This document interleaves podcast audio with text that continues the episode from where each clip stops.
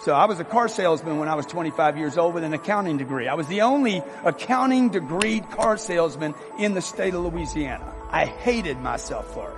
I'm making three grand a month. Nobody would hire me as an accountant. One out of four jobs in, in, in Louisiana you couldn't get. One out of four people, 25% unemployment. And I just said, how do I go from three grand to four grand? That's all I want to know. But I started paying attention. Okay. Who can get me that money? I don't have it. Who's got it? I needed shoes. I needed jeans.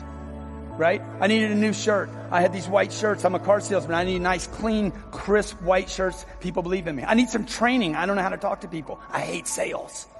I hate it. Still hate it today. I've made hundreds of millions of dollars providing sales of programs to corporations.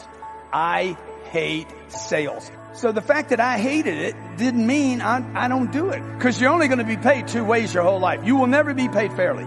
Ever. So give up the whole I'm not being paid fairly bullshit.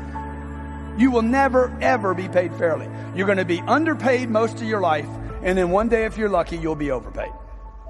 I am not yet being overpaid. I'm being paid nothing right now. That's all right, dude. You gotta, you gotta know, man. I'm just trying to grow this, man. How do I, how do I grow it, right?